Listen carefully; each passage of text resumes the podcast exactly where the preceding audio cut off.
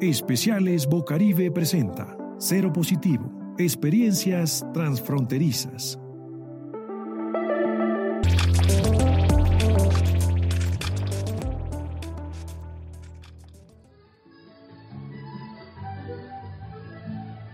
Laura, eh, bueno, de verdad estoy feliz de haberte conocido en este espacio, en esta rumba. Me encuentras una amiga, una parcera. Y cuéntame, ¿estás afiliada a algún sistema de salud aquí en Colombia? ¿Cómo te ha ido en eso, nena? Esas cosas son, uno dirá que son bobadas, pero son importantes hablarlas porque hacen parte de nuestro entorno. No, pues la verdad, amor, no. Eh, por el momento no he podido afiliarme a ninguna EPS ni nada así aquí en Barranquilla pues me ha tocado un poco duro, pues porque, o sea, hay que hacer muchos papeleos y muchas diligencias y pues me ha quedado como difícil. El diálogo que se escucha es parte del trabajo silencioso, persona a persona, y en lugares donde las migrantes trans venezolanas frecuentan lo hacen activistas como Alana Delgado, de la colectiva de sexo género diversa y fundadora de la plataforma del bloque trans y no binario, defensora de los derechos de las mujeres trans en situación de trabajo sexual.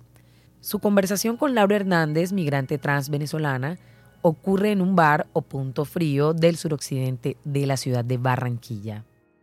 Claro, te entiendo. Bueno, eso es algo que venimos luchando desde anteriormente. Eh, nosotros como población trans acá en Colombia, porque somos un país, a diferencia de Venezuela, tu país, tú sabes que en Venezuela las personas trans no se pueden cambiar los nombres. Aquí en Colombia sí lo podemos hacer y tenemos más derecho a la salud por ser personas trans. Por ejemplo, eh, las personas trans tenemos derecho a atención integral con un enfoque diferencial en el sistema de salud, principalmente en los procesos de construcción de nuestras identidades y otros servicios en general de la atención en salud. Esto incluye un trato digno, de respeto, nena, que nos respeten, un trato de calidad, que tú puedas asistir a un sitio y la gente no te vaya a mirar con transfobia. Y bueno, respetando nuestra identidad de género en cuanto a la dimensión, ya sea física, mental, emocional. Esto no me lo inventé yo, mija, esto lo vemos en la, eh, por medio de una sentencia de la Corte Constitucional de Colombia. Hay sentencias favorables unas, otras no pero cada vez que se obtiene un logro en los derechos, se abre una puerta para las personas migrantes que conviven con VIH. Y la investigadora de migración y género de la ONG de Justicia, Lucía Ramírez Bolívar, nos lo explica.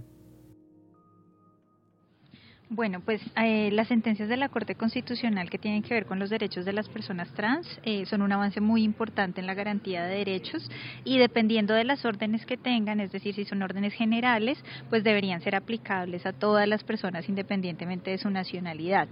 Hay una salvedad importante y es que depende del caso, si son sentencias de tutela, muchas veces tienen efectos solamente en las partes que hacen parte de los procesos. Eh, eh, y en ese sentido sus órdenes no serían exhaustivas a todas, pero si dan órdenes o políticas generales, sí pueden contribuir al avance de los derechos de las mujeres transmigrantes. Y un ejemplo muy particular eh, es una sentencia, ha habido dos sentencias en la Corte Constitucional que han garantizado el derecho a la salud para las personas migrantes que viven con VIH y que no tienen un estatus migratorio regular. ahí en estos dos casos particulares, la Corte identificó que había una unas barreras de acceso al derecho a la salud y entonces ordenó que se le permitiera el acceso a estas personas quienes estaban exigiendo este derecho a través de la acción de tutela al tratamiento antirretroviral. Eh, y ahí en particular en la segunda sentencia de 2020 eh, la Corte ordena que el Ministerio de Salud diseñe una política pública para que las personas migrantes indocumentadas puedan acceder a tratamientos antirretrovirales. Y esto pues obviamente es muy importante, cobija a todas las personas que viven con VIH y un, un sector de ellos pueden ser las mujeres trans, entonces pues va a ser muy importante en la garantía del derecho a la salud y no depende de que tengan un estatus migratorio regular. Yo pienso que ahora mismo debemos estar entre nosotras, más aliadas, más, mira, yo soy de aquí, yo no tengo nada que ver contigo si tú eres de otro lado, al revés, me senté aquí a tu lado en la mesa porque estoy aburrida, desparchada, quiero hablarte, contarte. Bueno, pues la verdad a mí también me caíste súper bien y pues como te sigo contando, o sea, lo que pasa es que aquí en esta ciudad de Barranquilla he aprendido a conocer como que chicas que siempre, o sea, veo que no son iguales a las de mi país, por eso me he sentido un poco rara. Y pues por eso te cuento todo esto, porque como siempre vengo a este punto frío a beber, a tomar y esto, Laura, yo, yo tengo más preguntitas aquí. Es que tú disculpa que yo también estoy haciendo un proyecto de investigación y todo esto para podernos ayudar más adelante. Tú sabes si las chicas que, que están sufriendo estas enfermedades como el VIH han sufrido discriminación, pues pronto al recibir su medicina o no quieren ir al médico. Bueno, pues la verdad hay unas que han querido como que como que no, no sienten como que la capacidad de que ya estoy cansada, no quiero ir más al médico, no quiero tomar más mis drogas, mis medicinas, pero de parte mía siempre le doy un apoyo y le digo vamos para adelante porque, o sea, en algún momento todas, o sea, en esta vida eh, nos tocará, o sea, vivir en la misma experiencia que están viviendo ella y pues, bueno, para adelante les digo que no, no se dejen y que sigan, que sigan para adelante. Claro que sí, Laura te va a dar un consejo. Uno como una persona lastimosamente no puede interferir en las decisiones de otras personas. Tú no puedes obligar de pronto a una persona que se afilie al sistema de salud si no quiere, Laura. No puedes obligarla a que esta persona tome pastillas si no quiere. Esa es una decisión personal y autónoma de cada persona. Si decide elegir un tratamiento, si decide hacerse la loca niña, porque es que todas tenemos derecho a elegir cómo somos. Pero lo que tú estás haciendo es una muy buena labor de estar dando apoyo emocional sin interferir. Eso es lo primordial, porque lo que nos mantiene vivas y juntas, nena, es el apoyo emocional. Por ejemplo, si yo no hubiese conocido otras maricas años atrás, que me decían tienes que, cuidarte de los hombres, tienes que no tienes que dejarte hacer esto, lo otro, quizá yo fuera diferente hoy, pero mira cómo nos hemos ayudado entre nosotras mismas. Si ya sabes, con tus amigas siempre tienes que seguir así como eres. La amiga que la está alentando, tú tienes que ser la amiga que, que aunque no seas de este país, aunque vengas de otras ciudades diferentes, tú sabes que todo tienes que estar dándole apoyo. ¿Oíste, mija? Claro, mi amor, eh, para eso estamos todas, para ser unidas y ayudar, ayudarnos entre Laura, ¿y todas. tú no quieres hacerme una pregunta, niña? Yo aquí te he preguntado y te he preguntado, mira, no hemos tomado un poco de cerveza y tú nada que me bueno, dices nada. o sea, no, quiero que me cuentes más sobre la ciudad de Barranquilla, cómo a ti te han tratado, cómo te sientes aquí, o sea. Bueno, Barranquilla es una ciudad bastante transfóbica, pero eso va marcado con el machismo. Con el machismo que vivimos aquí históricamente, hemos sido invisibilizadas. ¿Cómo así, nena? Invisibilizadas que no estamos estudiando porque no nos dan cupo, eh, no podemos hacer nada porque las maricas no pueden. No sé cómo se halla en Venezuela, imagino que la realidad no va muy lejos de aquí. ¿Tú puedes creer que aquí la expectativa de vida para las personas trans no supera los 33 años de edad? No, pues me parece muy mal, imagínate. Sí, nena, aquí en, Colo en Latinoamérica en general son 35 años, pero según la cifra aquí en Colombia pasan los 33. Tenemos que seguir haciendo algo, Laura, para que eso cambie. Yo quiero llegar a vieja, ser una mamacita. Claro, ante todo. quiero estar toda regia, jamás me voy a dejar, nena. Tienes que estar pendiente, ya tú sabes. Tienes que siempre estar alerta a cualquier cosa. Ay, Laura, me tengo que ir, nena, se me hizo tarde. Chama. Ahora me toca ir a otro sitio. ¿Tú te? Voy a otro sitio. Eh, bueno, te preguntarás para qué. Voy a también hablar con otras chicas que están en otros puntos. Algunas son venezolanas como tú, otras no.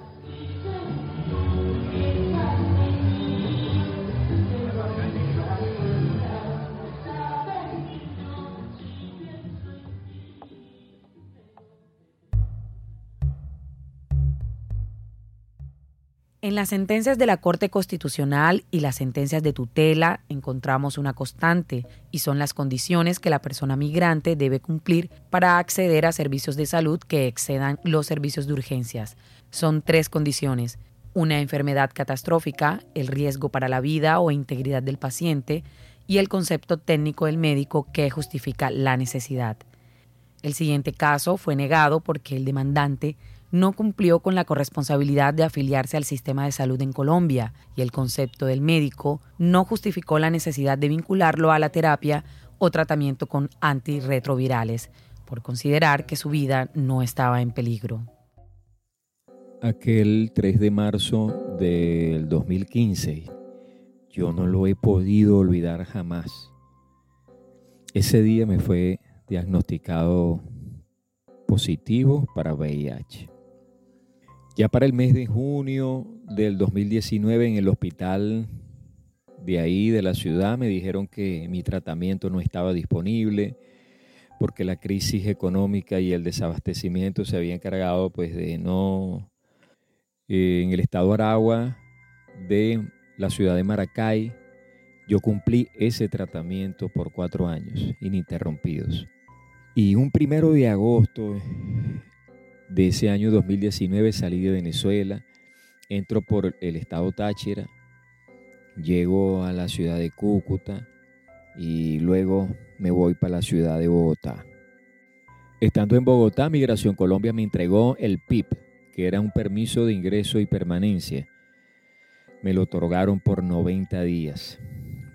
Entonces, cuando desesperado, desesperado, busco asistencia médica y llego al hospital de Kennedy, allí me atienden por urgencia.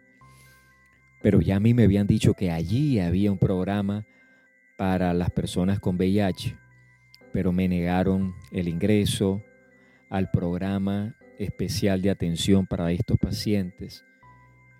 Y por mi condición migratoria irregular me dijeron que no me podían ingresar.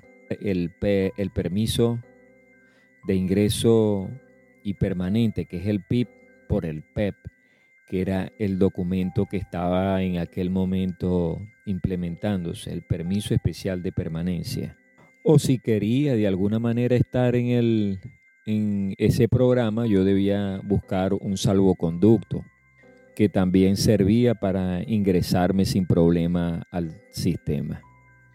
Ya para el, mes de septiembre de ese mismo año 2019, solicité al Ministerio de Relaciones Exteriores que me consideraran como un llamado refugiado es entonces cuando el Ministerio de Relaciones Exteriores admitió para mi estudio la solicitud que yo hice y me otorgan el salvoconducto SC2.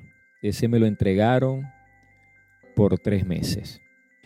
Ya no estaba tan irregular como estaba antes con mi salvoconducto y sin embargo fue el Tribunal 20 de municipio, un tribunal que trata acerca de garantías, el que me dijo que no me podían acceder, acceder al, al sistema general de seguridad social en salud porque el tema era que este tipo de cosas debían demostrar que uno tiene una enfermedad catastrófica, que también está en peligro Mm, la vida y la integridad física y eso, según el tribunal, no se pudo demostrar.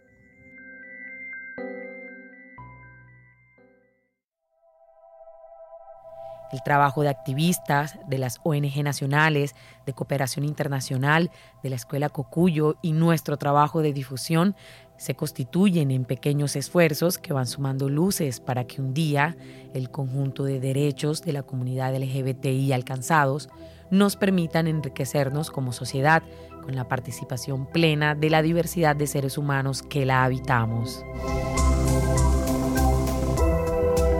La edición y locución les acompañó Laura Señor.